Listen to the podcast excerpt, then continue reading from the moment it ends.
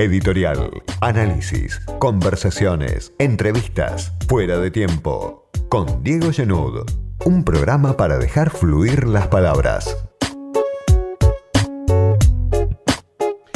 Para tratar de entender eh, dónde estamos parados a nivel político, a nivel de la correlación de fuerzas entre los distintos actores que disputan hoy el poder en la Argentina. Estamos en comunicación con Alejandro Horowitz, que es doctor en ciencias sociales y que escribió algunos libros bueno, que, marcaron muchísimo a varias generaciones, entre ellos a mí, uno, los, los cuatro peronismos, por supuesto, después El país que estalló y ahora últimamente El huracán rojo, son libros de muchos años de investigación, de mucha profundidad. Alejandro, ¿cómo te va? Buenas tardes, soy Diego Genud. ¿Qué tal, Diego? ¿Cómo estás? Bien. Primero preguntarte eh, cómo estás viendo hoy al gobierno de Fernández, entre la deuda por un lado, entre la peste por el otro. Eh, ¿Cuál pensás que es el desafío mayor que tiene hoy Fernández en estos primeros meses de gobierno y de acá hacia adelante? Bueno, en principio digamos que la situación del mundo desde que Fernández gana las PASO hasta la fecha ha sufrido un conjunto de transformaciones no pequeñas. No tanto porque las corrientes profundas de esa crisis no estuvieran a la vista, sino porque el coronavirus funciona como una suerte de coloración de lo que en química se llama eh, una especie de proyección catártica, es, de un estallido que permite que algo que está presente adquiera visibilidad general. Y la visibilidad general era que el capitalismo como globalidad eh, avanza a pasos desesperados hacia un disparate que no permite eh, pensar ya no en la continuidad de los modelos políticos, que es una cuestión en duda hace un rato largo, sino la facticidad misma de la continuación de la existencia humana en el planeta. Demos tres datos para que entendamos rápido. En el 2010, eh, los estados soberanos, la deuda pública de los estados soberanos, equivalía a la mitad de eh, el producto bruto del mundo. Uno puede decir, bueno, qué disparate, ¿no? Que cuánta dinero deben, pero todavía eran magnitudes que tenían una cierta relación con lo real. La mitad se debía. Ahora bien, en el 2020, la deuda general del mundo con el sistema financiero internacional es 4.2 veces la riqueza que produce el mundo. La pregunta es, ¿cómo se puede deber cuatro veces lo que se produce? Sí. ¿Se entiende? Estamos hablando de un rango de transferencia físicamente imposible del sistema económico real de bienes y servicios a sistema financiero internacional. Pero si nosotros le añadimos a esto el dato de que en el 2008 el sistema bancario quebró y que los Estados Unidos rescataron su sistema bancario, cuando decimos el sistema bancario de los Estados Unidos y el sistema bancario global es imposible distinguir una cosa de la otra, es obvio, pero en ese momento para rescatarlo usaron fondos públicos por 750 mil millones de millones de dólares, es decir, una descomunal cifra. Y ahora mucho más, ¿no? ¿Cómo? Y ahora mucho más, digo. Pero dejémonos, detenete con eso. Quebraron, lo rescataron con fondos públicos. ¿Quién nos enseña? El manual del capitalismo. Vos quebraste, vos perdiste, no hay ninguna duda de que si yo te rescato, yo soy el propietario. Yo pongo la mm. plata de la deuda, vos debes la plata y por la deuda me hago cargo del patrimonio, ¿sí? Es la regla básica de cualquier quiebra. Pues no. No solo lo rescataron con fondos públicos, sino que los mismos que hicieron el desastre anterior siguen a cargo del sistema y el resultado es el que acabo de describir al comienzo, 4.2 veces de deuda general, que es sencillamente una deuda incobrable e inenarrable y absurda. Entonces, esto es anterior al coronavirus, pero esto nos hace saber el grado de resquicio que el sistema tiene por un lado, además de hacernos saber de que el modo en que se explota el planeta Tierra ya no es un modo que permite la sobrevivencia en el planeta Tierra. Si uno hace un mapa en 1900 y un mapa hoy en el planeta y mira en términos puramente geográficos la relación selva, eh, terrenos infértiles y deshabitados, uno ve que retrocede la selva y avanza el desierto del Sahara. Entonces, el asunto del virus del capitalismo es el problema global que enfrenta el gobierno de Fernández y todos los gobiernos de este planeta. Tiene muy poco margen en ese aspecto. No, tiene muy poco margen en una dirección, en el sentido general de la resolución global, por supuesto que tiene poco margen. Pero al mismo tiempo, las condiciones excepcionales de la crisis le dan al presidente de la República un margen político que difícilmente tenga en otras condiciones. Sí. ¿Y qué pasa cuando intenta hacer alguna modificación? ¿Cómo ves eso? Digo, Vicentín para poner el nombre propio, en su momento el eh, choque con Techín. Sí, lo de Vicentín es sumamente claro. Están aquellos que van a gastarse semanas explicando si es legal o no es legal la nacionalización de Vicentín. Y ese es un enfoque de abogados tontos. Los abogados discuten si las cosas son legales o no son legales. Los políticos discuten si las cosas son necesarias o no lo son. Y cuando son necesarias, su legalidad no es más que una construcción jurídico-discursiva. Construcciones jurídico-discursivas, desde Alberdi para acá, Alberdi nos avisó hace mucho cómo se hace. Alberdi nos explicó que todo el problema del derecho es la interpretación. Siempre es posible construir una interpretación que vuelva legal la mayor parte de las cosas necesarias. La pregunta entonces, Vicentín, ¿es necesario o no es necesario? No cabe la menor duda de que es necesario y en las, estas condiciones yo te diría que es indispensable. ¿Por qué? Porque es una herramienta que evita, primero, el no sé si ves a quién le debe la plata Vicentín, a medianos y pequeños productores, a los bancos, los bancos estatales y bancos internacionales también. Y así es, además de los bancos. ¿Y para qué usó la plata Vicentín? Bueno, ese es un gran misterio, ¿no? Porque ¿Cómo? Es un gran misterio, digo. No, misterio no tiene nada. La giró toda al exterior, la trianguló. Bueno, claro, ellos dicen que no, que invirtieron en plantas, por supuesto. Pero... Ah, ¿En qué plantas? Bueno, justamente hace un ratito estaba con una entrevista con un especialista del sector que decía que en la planta de Timbú, es que es la planta agroindustrial más grande del mundo, mm. donde eran socio de Glencore, en Renova, ¿no? Se llama la planta. Pero bueno, mm. obviamente para mí es muy poco claro qué pasó con los créditos que tomó. Eh, los, los préstamos no tienen cualquier destino. Los préstamos bancarios son préstamos atados. El banco te presta a vos para que te compres el auto el banco te, compre, presta vos para que compres la máquina. Si vos no comprás el auto o la máquina, eso se llama estafa. Por lo tanto, la idea de la discusión sobre el derecho frente a un estafador mm. serial y sistemático es una discusión de jesuitas hijos de puta, porque consiste en tomar el derecho en defensa del derecho del propietario, porque ni siquiera de la propiedad, porque si defendiéramos la propiedad de la planta, defenderíamos los derechos adquiridos sobre la planta por los que trabajan en ella, en primer lugar, cosa que admite hasta la ley de quiebras. La ley de quiebras, que no está precisamente pensada para favorecer a los trabajadores, dice que los primeros que tienen que cobrar en una quiebra son los que trabajan allí. Y después vienen a la cola los otros. Pues bien, Aquí se trata de garantizar lo que les deben, que es el salario. Y para garantizar el salario, ¿cómo se hace? Hay que garantizar la continuidad de la empresa. Al que no le importa la continuidad de la empresa, no nos importa la juridicidad de su argumento.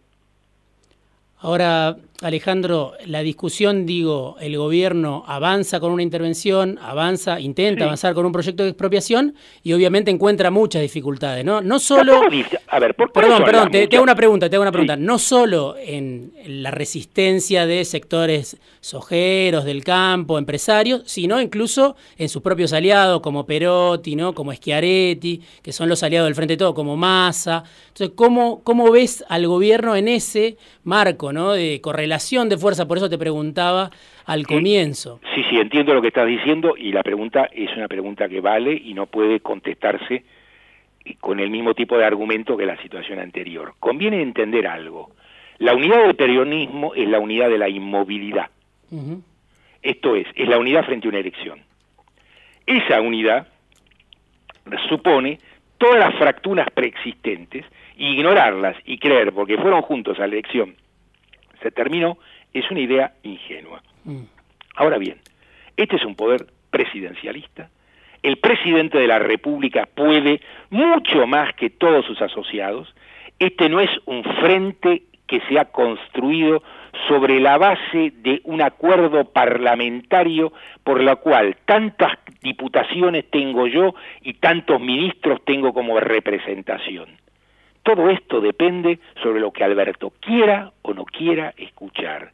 La última palabra es la del presidente y el presidente tiene recursos como para que el gobernador y los demás no tengan más remedio que descubrir que no piensan así, pero van a tener que hacer lo que no piensan. igual que lo hicieron antes otros en igual el mismo lugar que ellos. Sí, en el 2017 te hice una entrevista y vos me decías, fue después de la derrota de Cristina Kirchner en la provincia, bueno, del triunfo de campeón, me decías, el peronismo fue a las elecciones sin dirección, sin partido, sin jefe y sin programa, ¿no? Teniendo en cuenta esto, que después volvió al poder dos años después, esto mismo que vos decías recién, que es una heterogeneidad muy marcada y que la alianza del Frente de Todos no implica, ¿no? Que, que haya una única dirección. ¿Vos quién dirías que conduce hoy este proceso del peronismo en el poder? El peronismo y el poder tienen siempre dos posibilidades en ese sentido. O son conducidos o son simplemente arrebatados. Mm. O la conducción existe o sencillamente se los llevan puestos. Hmm. la lógica del enfrentamiento político resuelve esto en cinco minutos. Se puede hacer con más elegancia, con menos elegancia, con palabras más altisonantes, sin pronunciar palabras fuertes. No es el estilo de Fernández ser un duro, no hmm. trabaja de eso. Hmm. No es su personalidad y no tiene por qué hacerlo. El problema es sencillamente qué es lo que hace. Y el modelo de lo que hace lo ves en el conflicto y en las relaciones entre la ciudad de Buenos Aires, en la provincia de Buenos Aires y el gobierno nacional. Son exactamente las mismas que la que estás construyendo vos en, el mapa más amplio hmm. respecto a un problema distinto. Y es, hay dos puntos de vista claramente opuestos y hay un solo presidente y ambos tienen que conciliar con lo que el presidente dice en última instancia. Hmm. Porque es el presidente, no tiene el nombre de presidente. Ejerce la presidencia de la República. Y más allá de que te preste más o menos atención a ministros y a otros partícipes del proceso político, en última instancia es su decisión y es su responsabilidad política e histórica. Nadie va a decir de Fernández que hizo o no hizo lo que la presidenta o vicepresidenta, la, la presidenta anterior, vicepresidenta actual, quiere o no quiere. Ese es un problema, ese es un problema para el diario de la Nación, no para la política argentina. Es una estupidez de gente que no sabe de qué ocuparse, y como no sabe de qué ocuparse, se ocupa de las bobadas al paso. Te, comento lo que me decía un, eh, un, entrevistado también hace unas semanas, Eduardo Basualdo, que seguramente lo conoces, economista, historiador, y él me decía, el Frente de Todos es una alianza de los sectores populares perseguidos y perjudicados por el gobierno de Macri con grupos económicos locales, que también fueron perjudicados, no todos, me dice, pero un sector ¿Vos, ¿Vos ves algo parecido a, eso? No, no. ¿Qué ves del Frente de Todos? Primero, el Frente de Todos es una representación política y las representaciones políticas, en particular en procesos de crisis, no tienen ese tipo de anclaje tan directo sobre ningún segmento social. Es cierto que la mayor parte de los perjudicados votó en un lugar. Y digo la mayor parte porque la idea de que el 40% del electorado fue beneficiado por el gobierno de Mauricio Macri no es una idea inteligente y no es verdadera. Si yo tengo 10 millones de dólares en tierra, en la pampa húmeda, mi comportamiento tiene una lógica. Pero si no tengo una maceta y me comporto como si tuviera fuera propietario del 15% de las acciones de Vicentín, ese es un problema de otro carácter. Y en, en consecuencia es una trivialidad decir que yo me estoy, eh, formo parte de los intereses de Vicentín, ¿se mm, entiende? Porque esté dispuesto a ir hasta la ruta a putear a Fernández. Mm. Vos decís entonces que eh, no, hay una alianza con grupos empresarios adentro, ¿no? La alianza con grupos empresarios es una situación que se verá de hecho o no en la cancha. Mm. ¿Quiénes son los grupos? ¿Cuáles son? ¿Dónde están? Pero eso, de, que eso preexiste de ningún modo. ¿Cómo ves la postura de Fernández, por ejemplo, digo, en el conflicto que hubo con Techín también, que es un conflicto distinto, donde Fernández dice, bueno, son miserables, pero después tiene, o el Ministerio de Trabajo termina firmando esos despidos, 1.500 eh, despidos, en el arranque de la pandemia. Digo, e, ese tipo de, choque entre lo que Fernández quiere, quiere hacer y no puede. ¿No? Mira, acá hay un problema, eh, yo insisto, el problema no es si son o no son miserables, eso es mm. una valoración que yo puedo contarte en la mesa de café. Sí. En política lo que importa es enormemente otra cosa. Primer dato, los 1.460 trabajadores tienen un seguro de desempleo. Ese seguro de desempleo es un seguro que se hace con fondos de los trabajadores y con fondos que aporta la empresa como parte del convenio de trabajo. Hmm. Lo que hace Techín en este caso es aplicar ese convenio con el acuerdo del sindicato. El acuerdo del sindicato no supone el acuerdo automático de los trabajadores, ni mucho menos. Menos cuando es la UOCRA, ¿no?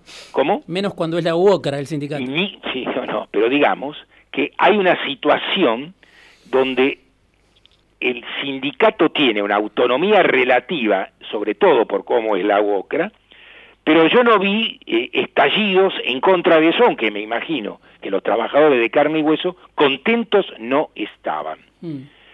Pero lo cierto es que esa es la UOCRA, esa es la representación, esa es la empresa y ese es el acuerdo.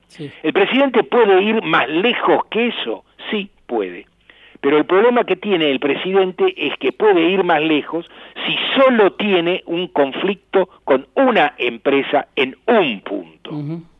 Cuando tiene un conflicto de este rango y en esta extensión, para poder hacer cosas distintas a las que hizo, necesita de la movilización dinámica de las bases sociales afectadas.